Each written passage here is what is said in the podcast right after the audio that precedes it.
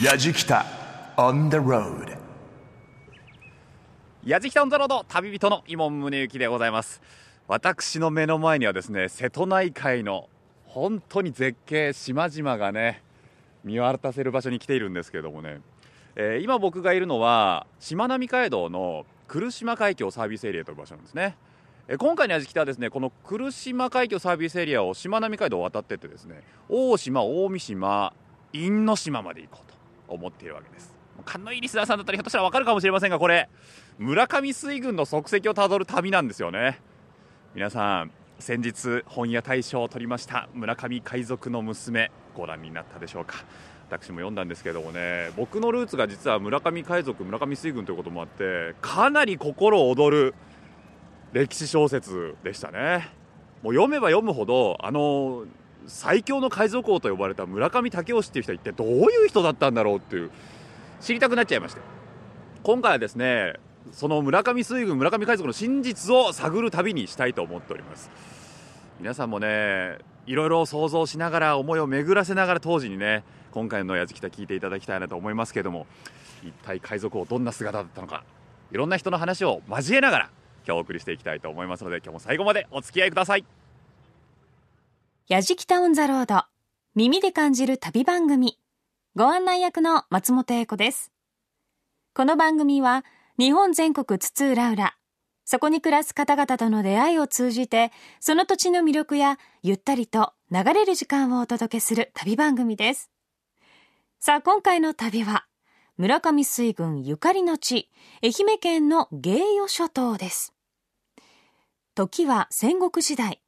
大阪本願寺への票量の搬入をめぐって織田方と毛利方が争った第一次木津川口の戦い。この時代を舞台に瀬戸内海の海賊王村上武義の娘ら海賊たちの活躍を描いたのが2014年本屋大賞に輝いた村上海賊の娘。そんな話題沸騰中の村上水軍の足跡をたどりに旅人の伊門宗行さんがゆかりの地へ赴きます。伊門さんご自身のルーツともおっしゃっていましたけれどもね、ちょっと海賊っぽくはないですよね。ただご本人かなり心躍っていらっしゃいました。今回は題して、日本最大の海賊王、村上水軍の真実。村上海賊の娘の著者、和田亮さんのコメントも交えてお送りします。やじきたオンザロードをお聞きの皆様、作家の和田亮です。えー本屋大賞を受賞した、えー村上海賊の娘は、構想どうでしょう、7、8年、えー取材1年、執筆に3年をかけて、えー完成しました。村上海賊が、えー織田信長の水軍に挑んだ、木津川合戦という史実があるんですが、えーそれをベースにした、えー小説です。えー主人公はその当時、えー日本最大の海賊王と言われた村上武義っていう人物がいるんですがその娘の、えー京という人物です、えー景色の景を書いて、えー京ですね。まあ女性を主人公にしたんですけれどもなんかその姫様が、えーその荒く者たちをぶん殴りながらお酒を飲んでるみたいなシーンがあったらいいなっていう、まあ、思いつきから始まりました。でもまああの架空の人物ではつまらないので村上武義に実の娘がいたら、えー書こうと思って、えー家系図をいろいろめくって、まあ、ようやく実の娘がいるということが分かって、えーまあ、こういうような形にした次第です。まああの村上海賊の娘っていうのは、まあ、芸陽諸島にいるわけなんですが、まあ、この、まあ、いわゆる現場に行くとあの僕の小説がさらに、えー臨場感を持って味わえるかと思いますんでまあ仮に小説読んでなかったとしてもこの芸陽書道というのはとても美しいところなんであの一度行ってみたらいいんじゃないかなというふうに思います。作家の、えー和田亮でした。ノボーの城で一躍その名を知らしめた作家和田亮さん。4年ぶりとなる新作村上海賊の娘は上下巻1000ページ近い超大作で吉川英治文学新人賞に続き日本全国の書店員が選ぶ2014年本屋大賞を受賞。今最も話題の長編歴史小説です。構想から10年以上かけて出来上がった作品ということでインタビューねさせていただきましたけれども。えその今回の題材になった村上市というのは南北朝から戦国時代にかけて瀬戸内海で活躍した一族です。村上氏は野島、来島、因島の三家からなり互いに強い同族意識を持っていました。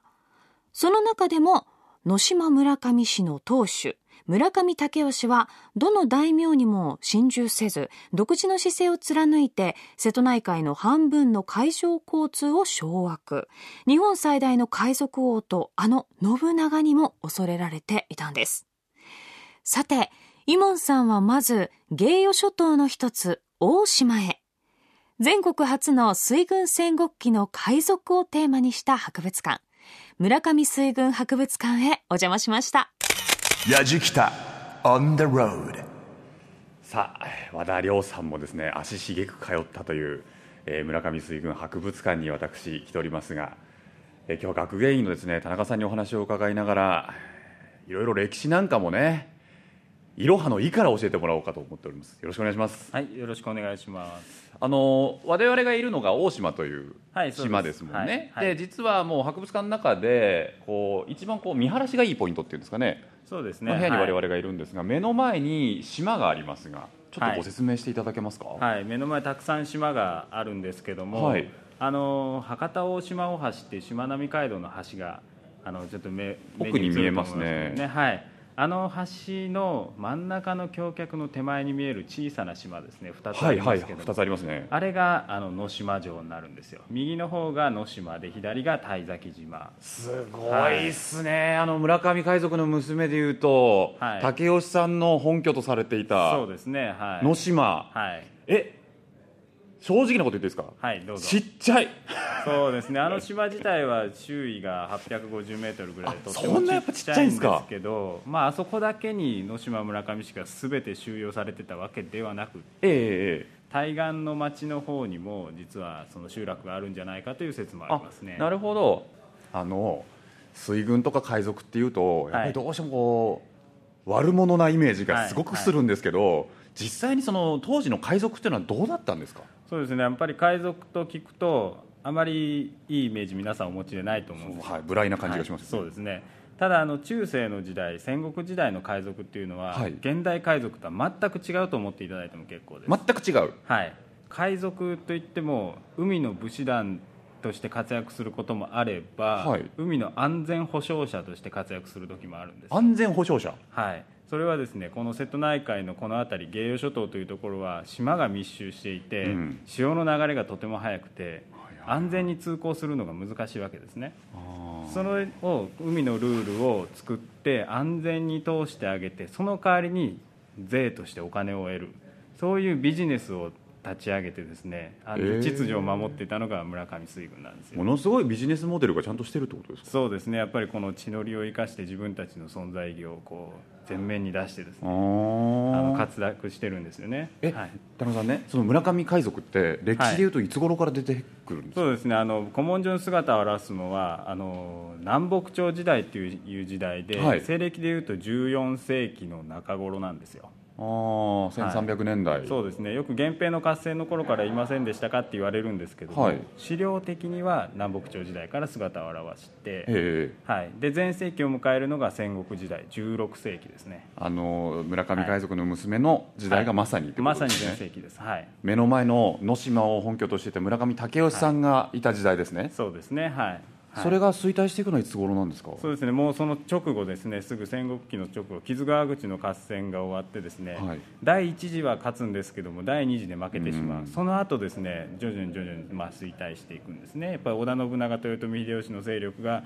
瀬戸内海に及んでくるのと同時にあの海賊衆が活躍する海というのがどんどんどんどんこう狭まってくるというか力をね影響力が弱まってくるというかということはあの物語はまさに前世を描いていてそうですね。その後はい。もね、本を最後まで読むとなんとなくこう、あはい。あそうああ言えないけどね。言えないけど ああってなるのね、はい。でここの博物館はその展示物でいうとその前世紀を彩った当時のものが残ってたりとか。そうですね。全盛期もそうなんですけども、はい。その江戸時代以降村上水軍がは実はずっと日本の歴史上存在感をマジっ示し続けるんですすか？そのそこまでの資料を含めて展示してあります。ちょっとあのそわそわしてるんでご案内いただいてもよろしいですあかわかりました。じゃあお願いします。はい、はい。さて武器と船道具ありますけれども展示されてますけれども。はいそうですね。これがあの江戸時代の資料の中に出てくる、まあ村上水軍はこういうものを使っていたんだというふうにまあ伝わっている資料なんですよ。はいはいはい。はい、あの船の上で使う道具とか武器ですね。これ大体あの船の上で使うので、はい。なんか長いものが多いそうですね。絵が長い道具が多いのかなというふうには思いますね。一番上がね袖絡みっていうね先端にギザギザがついた大きな棒なんですけども長い長い棒なんですが、はいはい。これは物語の中では村上義継が使っていたっていうふうに。そうですね。あのも別名でヤガラモガラっていうんですけども。ヤガラモガラあの小説の中でもヤガラモガラとして登場すはいはいるものですね、あの小説の中では先端があの二股になっているさすまたのような形になってましたけどもあのこういうトゲトゲがついているような道具ですね。こういうのを袖絡みヤガラモガラと言います。あのえぐい武器ですよね。そうですね。あの袖に絡める絡め取る道具ですので非常に、はい、恐ろしい道具です、ね、恐ろしいですよね。これはあの敵を引っ掛けて海に投げ込むみたいなシーンもありますしそうですね。江戸時代ではこれをよくその盗人を捕まえる取り物道具、はいはいはい。そういうものでも使っていたみたいですね。ということは村上海賊が使ってた武器が進化していってその江戸時代に使われていったっていうパターンもあるってことですか？そうですね。そう中世の時戦国時代にこういうものがもし発見されればですね、はい。まあ、そういう進化の過程も見えてくるんじゃないかと思うんですけど今のところよくわかんないです、すごいな、神秘的だないろいろと、はいでも瀬戸内の潮のすごく強いこの海を縦横無尽に駆け巡ったわけですから、やっぱり村上水軍の操船技術っていうのはすごかったんですか？そうですね。あのそういう戦術書見てみても、はい。潮流の読み方とかですね、はいはいはい。潮の大潮小潮とかそういうものの時間の把握の仕方とかっていうのはかなり専門性が高いらしいです。だからそれはあの江戸時代の兵学者が勝手に作ったわけではなくて、はい。その部分は村上水軍から受け継がれてるんじゃないかっていう見解もありますね。うわそうなのか、それぐらいものすごかったわけですね。ね。エキスパートだったわけだ、はいはい。ため息が出ますな、さて別の展示室に入ってきまして、はい。えこちらは何が展示されてるんですか？ここはですねあの村上水軍の遺跡を発掘してで出てきた出土品あを展示している部屋ですね。遺跡というと能島とかから出てきてる？そうですね能島城とですね、はい。あの能島城の近くにあります道鹿島っていう島なんですけども、ええ。これも能島村上市の関連の遺跡だって言われてるものですね。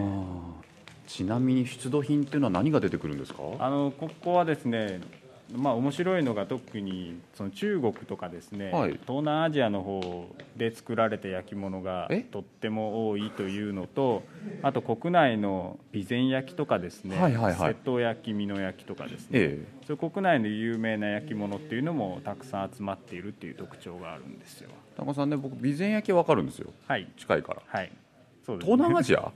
そうです。あのこちらの方にあるんですけどもあの一番多いのはやっぱり中国の焼き物であのこの時代あの大名の巨漢とかを発掘するとこういう中国の焼き物とかたくさん出てくるんですけどもうんうんうん。能島村上市は大名ではないんですけども、はい。こういうものが大名クラス大名の屋敷クラスの出土量とか種類を誇るわけですよ。はい、えそれなんでですか？あのこの道鹿島っていう島は特にその物流の拠点だったって言われていて、ええ。この物流に村上水軍というのがまあ関与していたっていうのの証明になるんじゃないかっていうふうに注目されてるんですね。だからいっぱい出てくるってこと？そうですね。直接運んだのか、はい。それとも運んでる船を警護したのかあるいは寄港地を提供したのか。まあ、そういう関わり方はいろいろもあのまだ明らかにしなきゃいけないんですけども、え少なくともこういう物流には関与していると思います。うん、じゃないと出てこないですもんねそうですねはいかなり立派なものも多かったってことですか？なり立派なもの多いですね。はああ そうなのかあ肖像画だい。はい。左手に村上景親肖像右手に村上元信肖像これ息子ですよね？そうですね。はい。景親さんってこんなにひげを蓄えた男らしい顔してたんですね。ですよね。作品の中では途中で自分の武勇に気づくっていうシーンがありますけれども、ええ。その後は相当な武勇の人として、はい。関ヶ原の合戦でもですね、あの活躍したようで、ええ。関ヶ原の合戦以降は。あの大名にですね何万石も提示されて誘い入れを受けるわけなんですけども、うん。それをすべて断ってですね、はい。あの毛利型にとどまっていくということになるわけです、ね、でも結局なくなってしまうわけですよね。そうですね。はいはい。あーでもその毛利にとどまった理由っていうのは何だったんですかね？やっぱり毛利家に対して熱く熱くこう忠誠心があったというかですね、そのようなのが古文書を読んでいても分かるんですよ。あその忠誠心がですか、はい。例えばどんなのか？あのやっぱりその景近さんと毛利の重臣とか小早川家の重臣とですね、はい。非常にあのやり取りをしている古文書がたくさんあるんですね、はい、そういうものから見ると、はい、非常に景近さんというのはやはり関ヶ原の合戦前後っていうのは毛利家の方に近かったんだなっていうのが分かります。そうなのか、はこうやってね当時の作品で活躍していた人たちのリアルを感じてくるとより面白みが増してきますねそうですね。ぜひセットで村上水軍博物館 いや本当面白いはいちょっとねいろんな方に村上水軍博物館足を運んでいただきたいと思いますがはい。田中さんあの本当に面白いお話ありがとうございましたあいえいえ、はい、ありがとうございました。こちらこそ。お話を伺いましたのは村上水軍博物館の学芸員田中健さんでしたありがとうございましたありがとうございました。やじきたオンザロード。日本最大の海賊王、村上水軍の真実。いや、昔の日本の海賊というのは、海の交通を守ってくれていたんですね。なんか私も非常に悪いイメージがあったんですけれども。そして大島の村上水軍博物館。興味深い展示がいっぱいあるようですね。当時の古文書、遺品を通じて村上水軍がどのような海賊だったのか読み取れますよね。えでも学芸員の田中さん曰く、村上氏は大名ではないので当時の記録も少なく、まだまだ謎の部分が多いと。さあ続いて、イモンさんと矢敷太一行、村上水軍の本拠地を間近で見られることから、歴史ファンはもちろん、子供から大人まで人気の船に乗り込みます。先ほどの村上水軍博物館で芸予諸島周辺は潮の流れが速いために安全に通行するのは難しいというお話がありましたけれどもそれを肌で体験できる潮流体験に参加しました。村上水軍博物館の目の前なんですけれどもこちらにですね能島の潮流潮の流れですよね。その潮流を体験できる船に乗ることができるということで私その船着き場にやってまいりました。目の前は瀬戸内の海なんですけれどもこちら潮流体験できるというふうにね看板が出ております。ここから見る海割とこう今日風がちょっと強いんでね波は立ってるんですけどもやじ北なんでね行ったら潮流が全くないっていう可能性もなきにしもあらずですからね。ただですよこの潮流があったからこそ能島村上水軍城を守ることができたなんていうふうに言われてますからやっぱ天然の妖怪を守るための一つの要因ですからね。それを現代も体験できるということは貴重だと思うんでね。どうか荒々しい潮流をお願いします。それではこれから乗り込みたいと思います。神奈川。おお船にエンジンが入りましたよ。くりと船着き場を離れていくかなと思いきや意外と結構な速度で船着き場は離れていきますね。皆さん、はい。今日は能島潮流丸にご乗船ありがとうござい島ます。潮流丸。これより能島村上海賊の本拠地でお海城では日本でただ一つお国指定史跡能島城跡を巡る船旅へと皆さんをご案内しましょう。はいお願いします。景色はすごく綺麗ですね。能島城跡へと水路を上げます。はい。高速の東海山を満喫してください。おー。いスピードがあったぞ。おー。おーおおー船長やる気だなこれ。はいはいはいはいはい。おー早いよ。これ。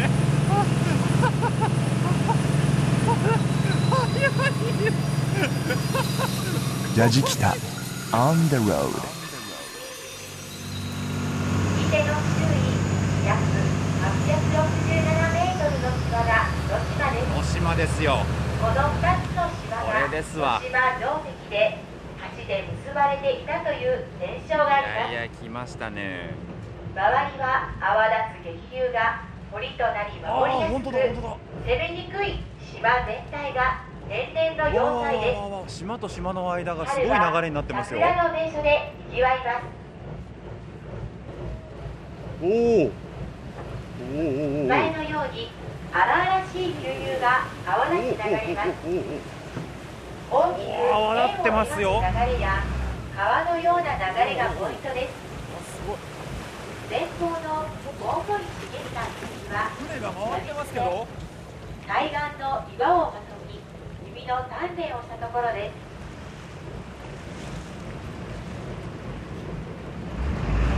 あの島と島の間隔が狭い上にあの岩肌なんですよね島の周りがね。その岩肌が海面にどんどん沈んでいくんだけどその沈み方がね階段のように沈んでいく感じ徐々に深くなっていく感じなんですよ。でそこに波がぶつかってって急流になったりしてでさらに島と島の幅が狭いためにそれがまさにこう渦を巻くようにして潮が流れていくっていうねこれ自然が作り出した潮流なのね。ご乗船ありがとうございました。気をつけてお帰りください。またのお越しを心からお待ちしていますさようならさようなら淀川長春さんですか？やじきた on the road 松本英子がお送りしています。やじきたオンザロード。耳で感じる旅番組。日本最大の海賊王、村上水軍の真実と題して、伊門宗行さんが旅をしています。芸予諸島の潮流体験。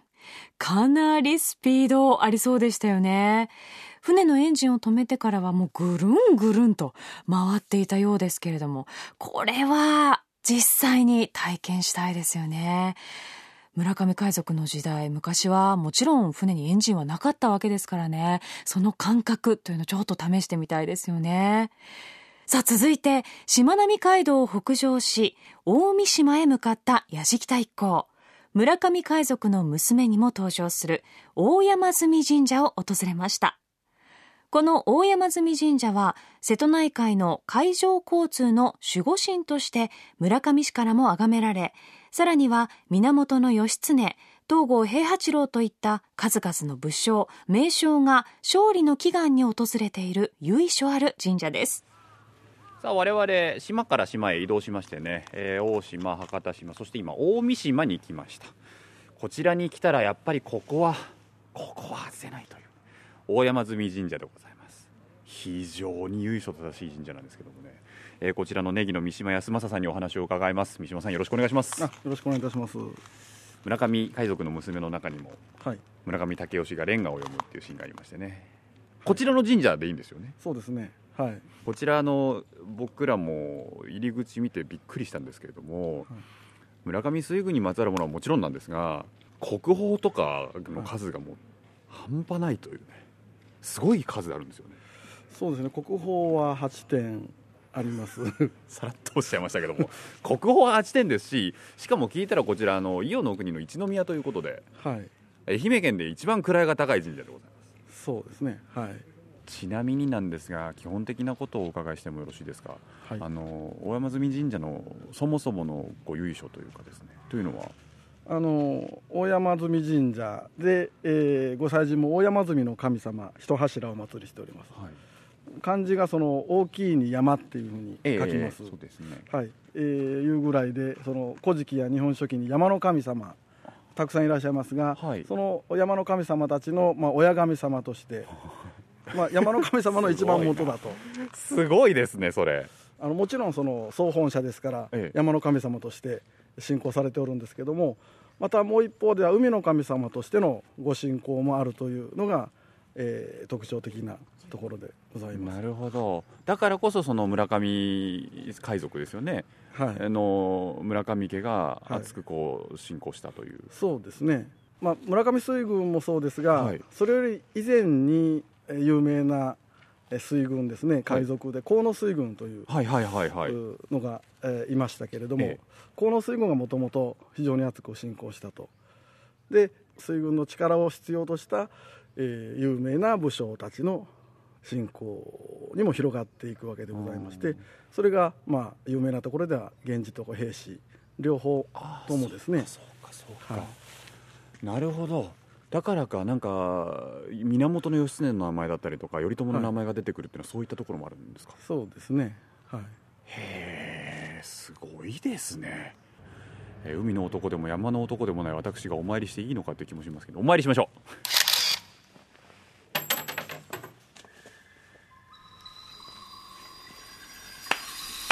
う。やじきた On the road さあ、えー建物の中に入ってきましたけれども三島さんこちら刀や薙刀ですかね？ほとんどなぎなた。薙刀はい。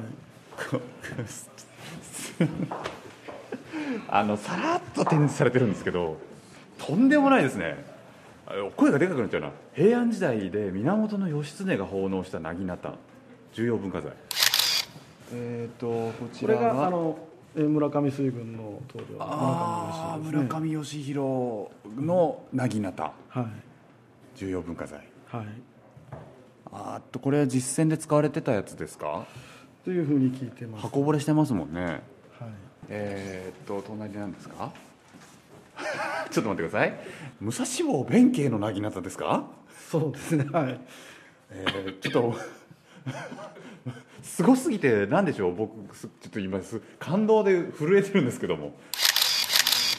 あこちら大山積神社崩落レンガはいとありますが、はい。えー和紙にね何やら文字が書かれておりますけれどもこれはレンガそうですね。なんですか、はい。室町時代から江戸時代のものっていうふうに書かれてますけどもこれんと実際に誰が書いたかっていうのは分からないんですわかります。年代も長いですしい。ろんな方がですね、レンガに参加してた。参加してると。はい。なんかねあの村上海賊の娘の中では村上義継がレンガの名人だったなんていうふうに書かれていて、ね、今でもそれが残ってるっていう話もありましたけれどももしかしたら中にあったりするかもしれないってことですか？そうですねあの村上武義ですね。竹吉はいの名前は、えー確認したことがあります。うわお父さんや今日の今回の旅で初めて村上武雄氏の何かに直接触れることができましたね。触ってはいないですよもちろん。目にしたってだけです。あのー他に何か珍しいものと、まあ、全部が珍しいんでしょうけれども。えー、とこの3階には、えー国宝の鎧ですね、はい。があの4両ございます国宝の鎧というのはどなたがつけていたものなんですか？えーこちらの赤糸脅し鎧が、えー源義経。であちら側の、まあ、紫綾脅し鎧が、えー源頼朝。うわーすごい。義経の鎧と頼朝の鎧が向かい合って並んでるんだ。でその向こう側の右側が、えーその、まあ、源平の合戦の時に源氏に味方をしたはい。河野水軍の棟梁ですね。その時の河野道信公の鎧。これ全部国宝ですか？ため息しか出ない。こんなにも驚くと人ってのは慣れてしまうものかとそんなことに改めて気づいてしまいましたけれども。いや三島さん本当にありがとうございました。ご案内いただきましたのは大山積神社のネギ三島康正さんでしたやじきたオンザロード。旅人の伊門宗行さんが送る日本最大の海賊王村上水軍の真実。大三島にあります大山積神社。村上海賊の娘にも登場する場所です。そんな大山積神社の特徴の一つに歴代の朝廷や源氏平家などの武将が奉納した武具が多数展示されていると。もうここでご紹介したのはほんの一部で、大山積神社の宝物館には国宝が8点、国の重要文化財が75点もあるんです。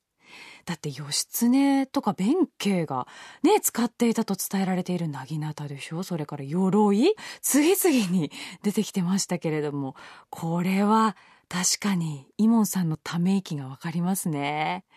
さあ、最後は、県をまたいで、広島県の因島へ。村上水軍の歴史、資料を展示している因島水軍場で、郷土史研究家でもあり、村上水軍の歴史に詳しい今井豊さんに、野島、来島、因島の三家のその後を伺いました。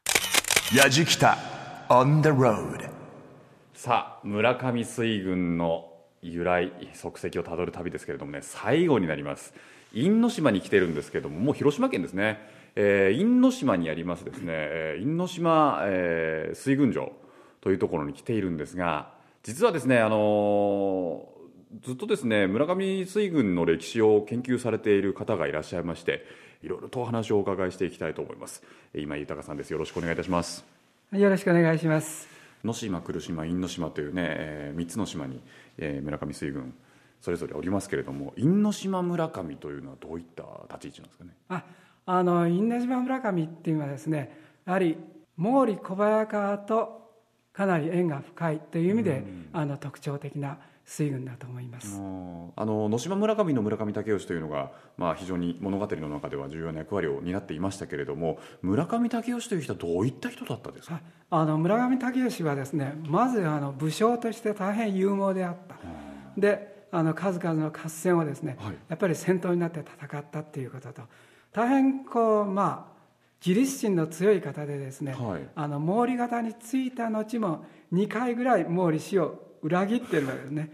でも2回目はもう毛利氏にですねもう相当あの責められまして、えー、もうこれからはもう反抗しないっていうことを、まあ、制約したんですけど、はい、そういう面があったっていう村上武雄の時代にやっぱりこう村上水軍というのは全盛を誇るというイメージなんですけれどもそこから村上水軍っていうのは一体どういうふうになっていくんですか、はい、村上水軍の中でですね毛利方についた野島村上と因島村上がですね、はい、周防大島に流されると。その後豊富の三田尻であのお船出組という護衛船団って言った方がいいか分かりませんけどまああの平和な時の海軍軍事組織っていうのに組み入れられましてそのお船出海頭としてですね、まあ、江戸時代を過ごしたわけです。来島村上は？来島村上のみですね、はい、関ヶ原の合戦で西軍に味方するんですけど、はい、福島正則の名誉をですねあの奥さんにもらってたためにですね九州のあの大分県の豊後森で1万4,000石のあの大名になってます。小さいですけど大名になってただし海辺にあの領地を与えるとあの海軍としてまたあの水軍として息を吹かしたらいけないということでね、まあ、山の中の領地をもらったわけで。すその後ですね明治時代に子爵に列せられましてあの八王子市に住んでます。へえそうなんですか、はい、爵位をもらっているんですね。はい。はあ、それぞれ3軒また別々の道を歩んでいくっていうことなんですねじゃあ、はい、はあ、どうですかね戦国時代の村上水軍っていう、まあ、組織の役割っていうのは今井先生どういうふうにお考えですか？あこれはですね織田信長豊臣秀吉でさえもですねあの水軍の力に非常にこうまあ脅威に感じてですね小早川水軍やですね村上水軍にあの自分などにあの味方するように勧誘を工作をあの続けてるわけですね、うん、そういう意味で大変やっぱり機動性に優れてる。あのそういう面でですね戦国大名が大変重要したっていう意味であの重要なあの戦力としてですね、まあ、認められてたっていう面でもですね日本史上大変貴重なあの存在じゃないかと思います。やっぱりそうなんですね。貴重な存在なんですね、はい、どうですか？でもあの今井先生いろいろと研究なされてるとは思いますけれども改めて村上水軍の魅力というのは？そうですね。やはりあの海外まで発展してねあのいろんなことを行ったっていうことが一つ素晴らしいことです、うん、まあ海外まで行って交易を行ったりですねあのしたっていうことは村上水軍の、まあ、素晴らしさだと思います。その発想ってやっぱり海を舞台に活躍していたからなんですかね生まれたのは。そうですね、うん、それからあの塩がですねこの辺はまあ一大生産地でその塩があの村上水軍の交易のですね、うん、一つのやっぱり、まあ、商品であった、はあ、大きなそのはい、あの売り物であったっていうことでですね。あのひとえにやっぱり村上水軍を生んだのはあのこのあの中部瀬戸内地区の風土であったそういうふうに私は思っていますなるほど。だからこそ村上海賊の娘を呼んで興味を抱いた人は現地に足を運んでその空気をちょっと直に触れてみるのはやっぱり大事なことかもしれませんね。そうですね。ぜひね皆さんも足を運んでいただければなと思います。僕もねすっかりすっかり堪能させていただきました。もう一回村上海賊の娘を読み返したいと思います。お話をお伺いしたのは、えー、村上水軍について、えー、独自にね研究されております、えー、今井豊さんでした。ありがとうございました。矢敷北 On the road. さあ因島水軍場を出て山の上です。景色が見渡せるところからエンディングですけれどもね。いや今回村上水軍村上海賊の足跡を訪ねながらねゆかりの地を巡ってまいりましたけれども大自然をバックにですねあれだけの活躍をした最強の男たちがいるっていうことをねやっぱり一言で言うとかっこいいですよね。今振り返っても陸の大名たちが感化できなかった強さを持った男たちが自分たちが作り上げたシステムで自分たちの兵を養いつつですね瀬戸内海を牛耳ってたっていうロマン。いやあの潮流体験もすごかったですね。あれ一回皆さんにもやってほしいな。あんな潮の流れの激しいところでね縦横無尽に船を操ってたなんて信じられないですけどね。しかも僕は今回面白いなと思ったのが村上水軍に関してはまだまだ謎な部分が多いというところ。村上海賊の娘を読んであの人物像をイメージしながらでも史実にないところは皆さん想像で補いながら旅をするとね絶対面白いと思うんですよね。多分ね本屋大賞も受賞されたんであの本を読んで村上海賊の娘を読んで実際にこの旅をなぞるようにね旅をする方も多いかもしれませんけれども体感していただきたいと思います。瀬戸内の海空気潮の流れ。きっとね物語が何倍にも膨らむと思うんですよね。ぜひ皆さん堪能してください。そしてあの今回の旅もですね旅日記動画もぜひぜひ堪能してください。というわけで矢敷オンザロード旅人は伊門宗行でした。矢敷 On the road grooves and moves your day.